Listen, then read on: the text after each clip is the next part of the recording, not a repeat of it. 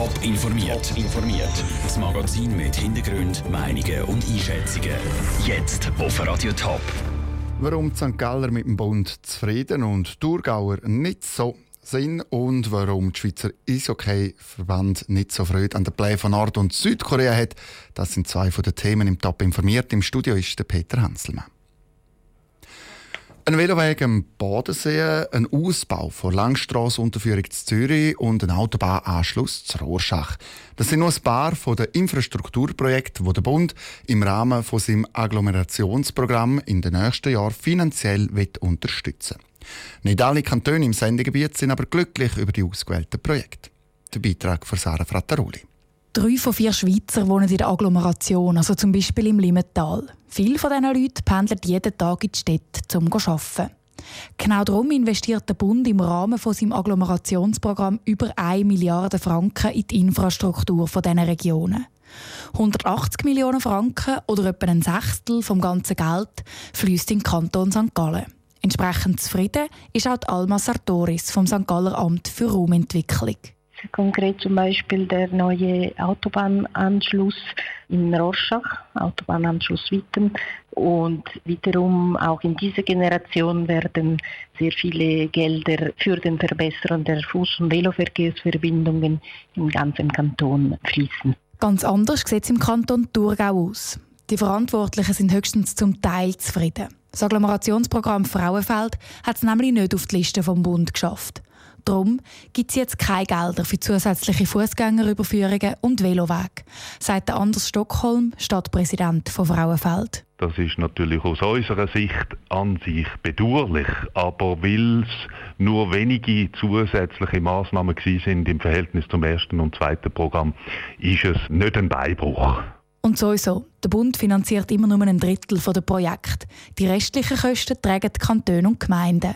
Das Frauenfeld müssen jetzt also einfach die lokalen Behörden ein bisschen tiefer in die Taschen langen. Klassengröße beim Agglomerationsprogramm ist der Kanton Zürich. Über 200 Millionen Franken fließen in die Limmentalbahn. Mit dem Geld wird die zweite Bauetappe von Schlieren bis ins Aargau unterstützt. So kommen ab 2022 die Leute aus Urdorf, Dietiken, Spreitenbach und sogar bis hinteren auf Kilwangen schneller zu ihren Arbeitsplätzen in der Stadt Zürich. Zara Frattaroli hat berichtet. Finanziert werden die Ausbauprojekte durch eine Nationalstraße und Agglomerationsverkehrsfonds kurz danach. Im Moment läuft Vernehmlassung. Regionen, die mit der Verteilung vom Geld nicht einverstanden sind, die kommen bis im Frühling ihre Änderungswünsche anbringen. Verknüpfen Sie bitte innerhalb zehn Tagen Ihr Benutzerkonto mit der Swiss ID.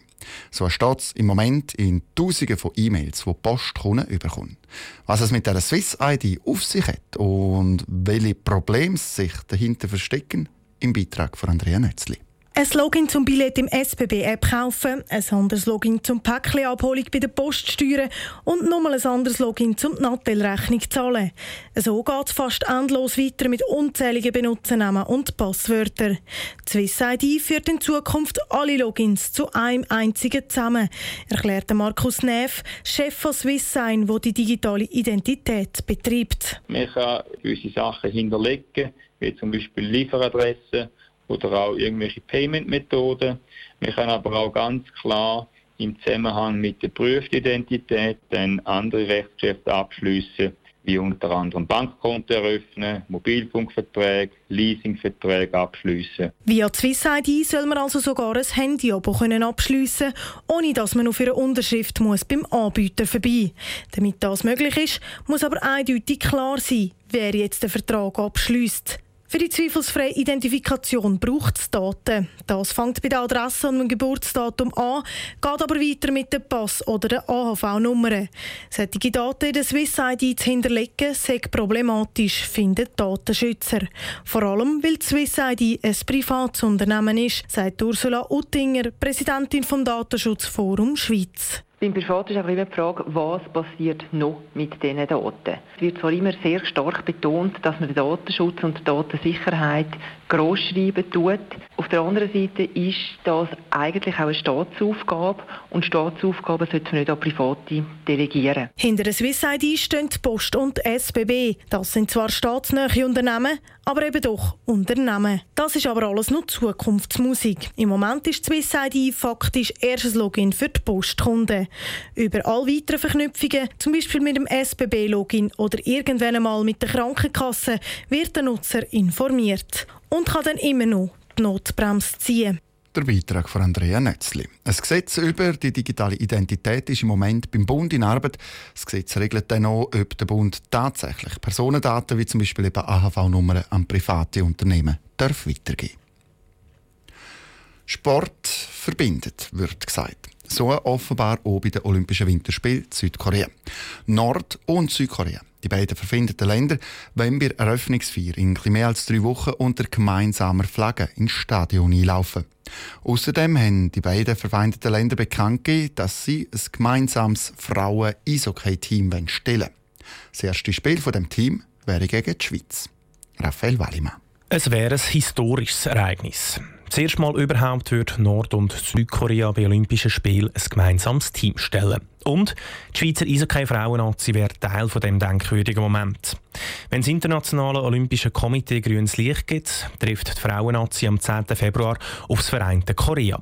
Aber der Kommunikationsverantwortliche von Swiss Eishockey, der Janosch Kick, ist von dieser Begegnung wenig begeistert. Aus weltpolitischer Sicht wäre es für uns sicher zu begrüßen, dass der Sport da verbindend wirkt und und Südkorea sich irgendwo könnte annähern aus sportlicher Sicht begrüßen wir das weniger, weil das den Wettbewerb irgendwo verfälschen würde. Bis jetzt sind die Verantwortlichen von der Schweizer Frauennazi davon ausgegangen, dass sie gegen Südkorea spielen.